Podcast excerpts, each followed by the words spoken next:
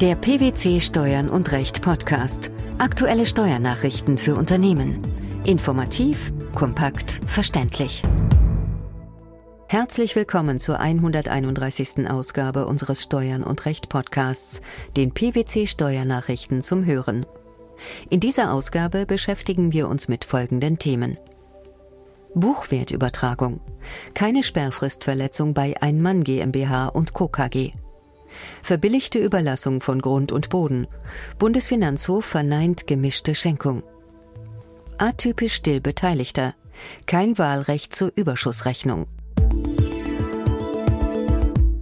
Wird ein Wirtschaftsgut durch den allein an einer KG beteiligten Kommanditisten aus dessen Sonderbetriebsvermögen unentgeltlich in das Gesamthandsvermögen derselben KG übertragen, so muss für die Übertragung auch dann nicht der Teilwert angesetzt werden, wenn die KG bei unveränderten Beteiligungsverhältnissen das Wirtschaftsgut innerhalb der dreijährigen Sperrfrist veräußert.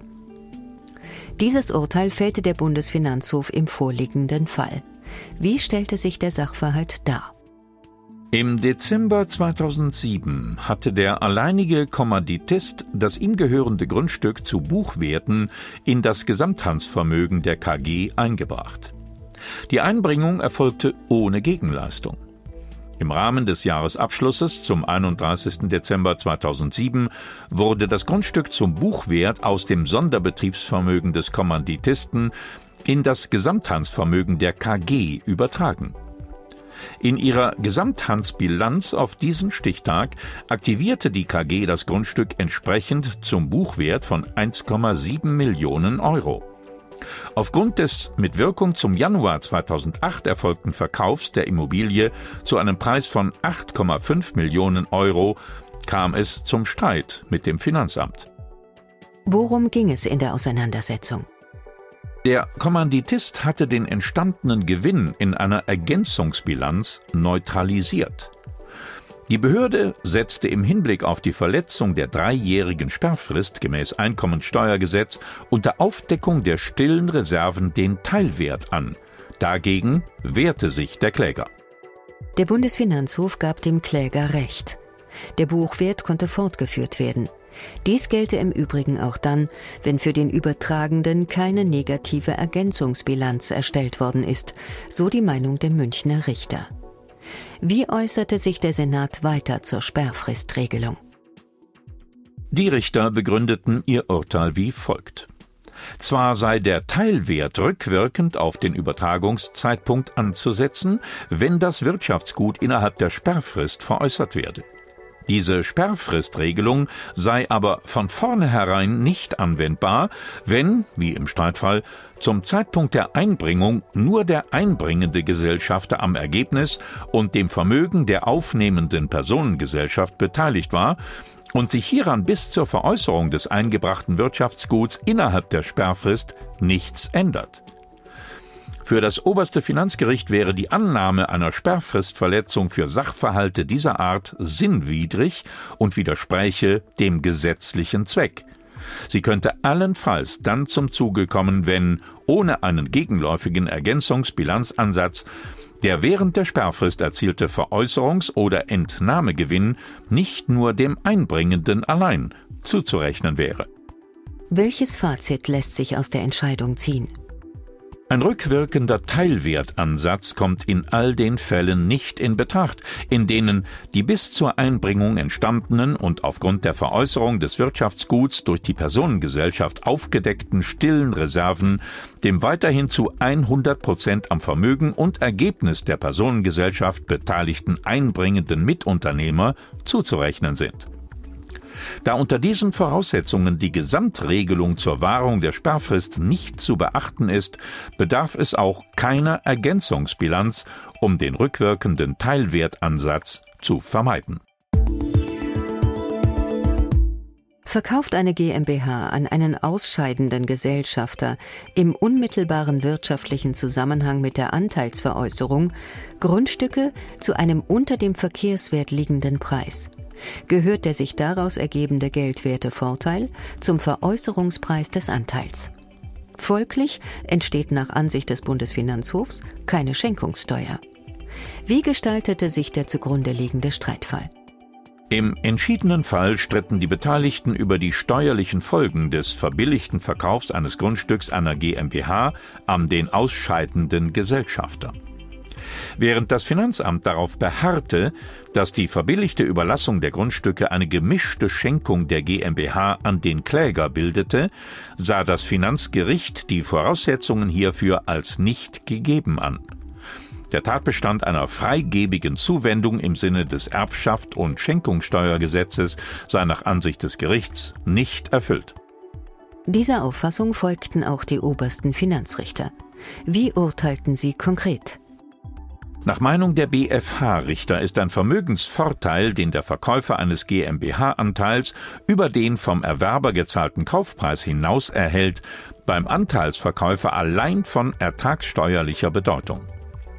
Eine zusätzliche Erfassung des Vorteils als der Schenkungssteuer unterliegende freigebige Zuwendung an den Anteilsverkäufer ist auch dann ausgeschlossen, wenn der Veräußerer den Vorteil nicht vom Anteilserwerber, sondern von einem Dritten erhalten hat.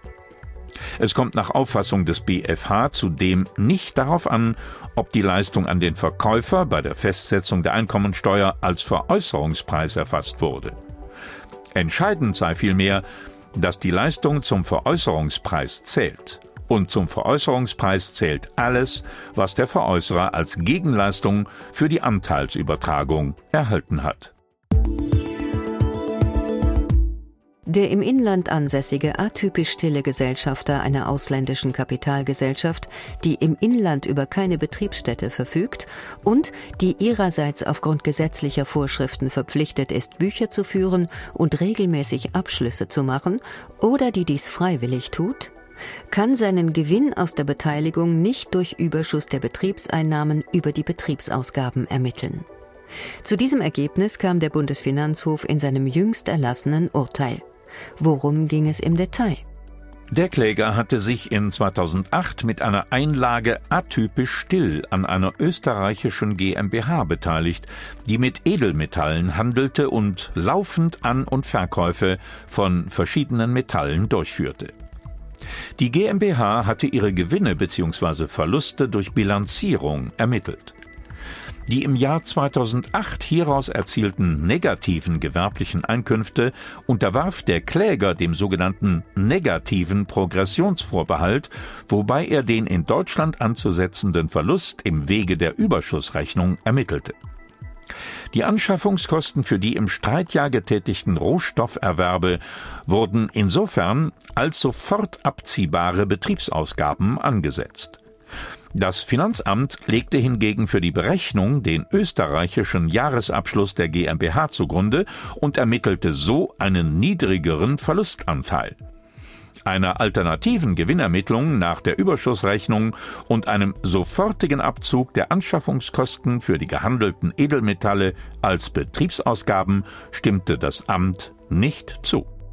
Das Finanzgericht hatte der Klage unter Hinweis auf eine eigenständige und selbstständige Gewinnermittlungspflicht der atypischen Gesellschaft stattgegeben. Inwieweit sah der Bundesfinanzhof dies anders? Richtigerweise muss der Gewinnanteil, wie übrigens der Gewinn der atypisch stillen Gesellschaft insgesamt, durch Betriebsvermögensvergleich ermittelt werden. Steuerpflichtige können die Einnahmeüberschussrechnung nur dann anwenden, wenn sie zum einen nicht aufgrund gesetzlicher Vorschriften verpflichtet sind, Bücher zu führen und regelmäßig Abschlüsse zu machen und dies zum anderen auch nicht freiwillig tun. Warum war diese Voraussetzung laut Bundesfinanzhof nicht gegeben? Die GmbH als Inhaberin des Handelsgeschäfts war nach einschlägigem österreichischem Handelsrecht zur Buchführung verpflichtet und sei tatsächlich auch in dieser Weise verfahren. Was folgte aus diesem Umstand? Unter diesen Maßgaben stehe dem Kläger als atypisch still beteiligtem Gesellschafter kein Wahlrecht beim Gewinnermittlungsverfahren zu. Folglich könne er den Gewinnanteil nicht nur für seine Person gesondert berechnen, es gelte, dass der Gewinn der atypisch stillen Gesellschaft für alle an ihr Beteiligten einheitlich zu ermitteln sei. Die Gesamtbilanz der atypischen Gesellschaft sei in jedem Fall aus der Handels- und Steuerbilanz des Geschäftsinhabers abzuleiten. Keine Sperrfristverletzung bei Einmann GmbH und Co. KG durch Buchwertübertragung? Die verbilligte Überlassung von Grund und Boden sowie nicht vorhandenes Wahlrecht zur Überschussrechnung bei atypisch stiller Beteiligung. Das waren die Themen der 131. Ausgabe unseres Steuern und Recht Podcasts, den PwC Steuernachrichten zum Hören. Wir freuen uns, dass Sie dabei waren und hoffen, dass Sie auch das nächste Mal wieder in die PwC Steuernachrichten reinhören. Steuerliche Beiträge zum Nachlesen finden Sie in der Zwischenzeit unter blogs.pwc.de slash steuern- und-recht.